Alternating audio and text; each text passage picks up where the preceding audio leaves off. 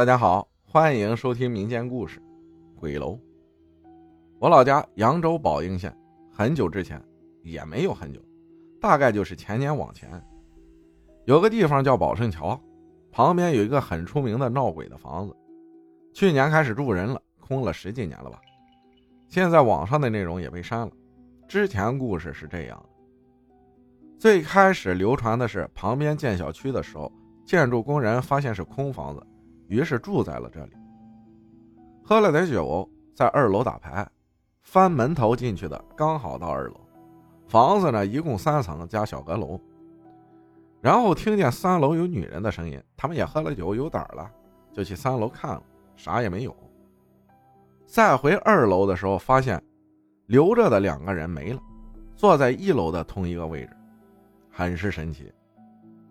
当时以为是恶作剧，也没多想。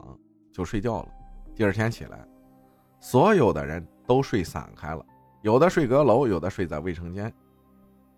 后来政府找过香港的一位大师来看过，做了个法，说对不起，我不知道你在这里，然后这个法师就走了。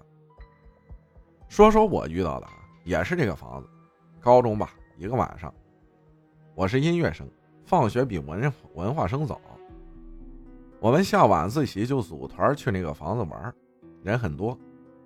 路边是一个小树林，穿过树林就是房子紧锁的院子门，没人敢去。这时候呢，有个留级生就很大胆冲过去踢了两脚那门，没啥事大家都胆子大了，就去玩了。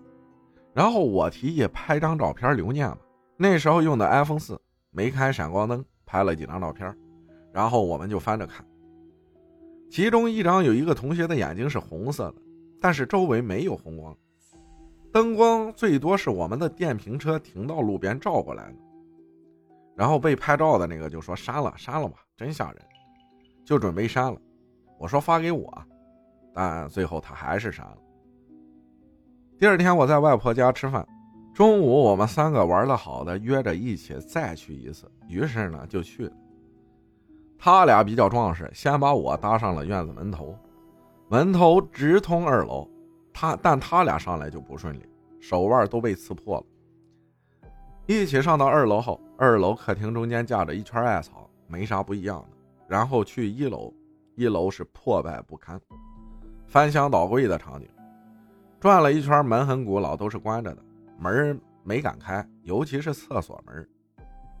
现在厕所门是用砖头封着的。之前没有砖头封窗户的时候，可以看见里边那个卫生间，让人看着就害怕。转了一圈就走了。晚上下课吧，十七点五十分吃晚饭，准备十八点三十上晚自习。这一天都是大晴天，突然一道闪电，就像把天劈成了两半一样。第一次看见也没当回事后来上晚自习了，在音乐楼很自由，就是到处唱歌开嗓。闲着没事就说拍拍闪电吧，看能不能拍到。天空一直闪，我们就朝着南边拍，拍不到。发现闪电呢都在北边，就去了北边的教室开始拍。拍着拍着就发现，闪电都是往那个房子那边闪的，不偏不倚。我们学校后面是一大片平房，过了那些平房就是那个鬼屋子。现在房子没事了，重新装修了。空置了十几年，又重新住人了。还有一件事是我在部队的事地方在河南，部队这种地方本来就是在坟地的概率高，因为部队阳气重，可以镇住。我是警卫，每天要站岗，夜里一个半小时一班。我们当时后面营区还没建的时候，是个很老的仓库，白天去看有点那个屠宰场的感觉。就是那种框架式的铁门，一个房子一个房子的关着里边的东西。晚上巡逻需要去那边打点儿，设置的固定点位，晚上去用机器和那个点位对一下，防止我们不巡逻用的。我们有一个军用强光手电，跟小臂一样长，还特别重。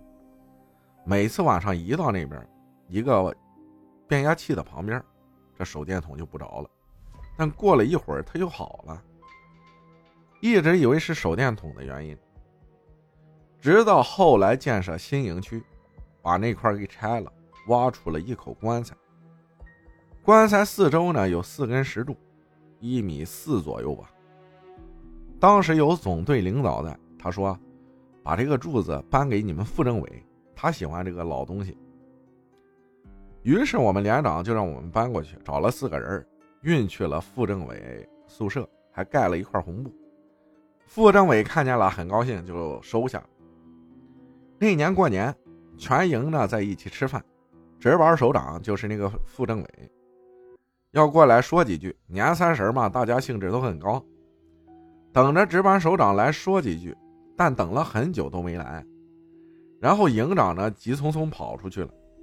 副政委到最后没来，后来得知副政委老婆突发脑溢血没救过来死了，就在年三十那天。半年后，大概在那年六月，副政委父亲也死了。又过了半年多，副政委也被撤职了。也许几件事没啥关联，但是很难不让人联想到。感谢分享故事的朋友，谢谢大家的收听，我是阿浩，咱们下集再见。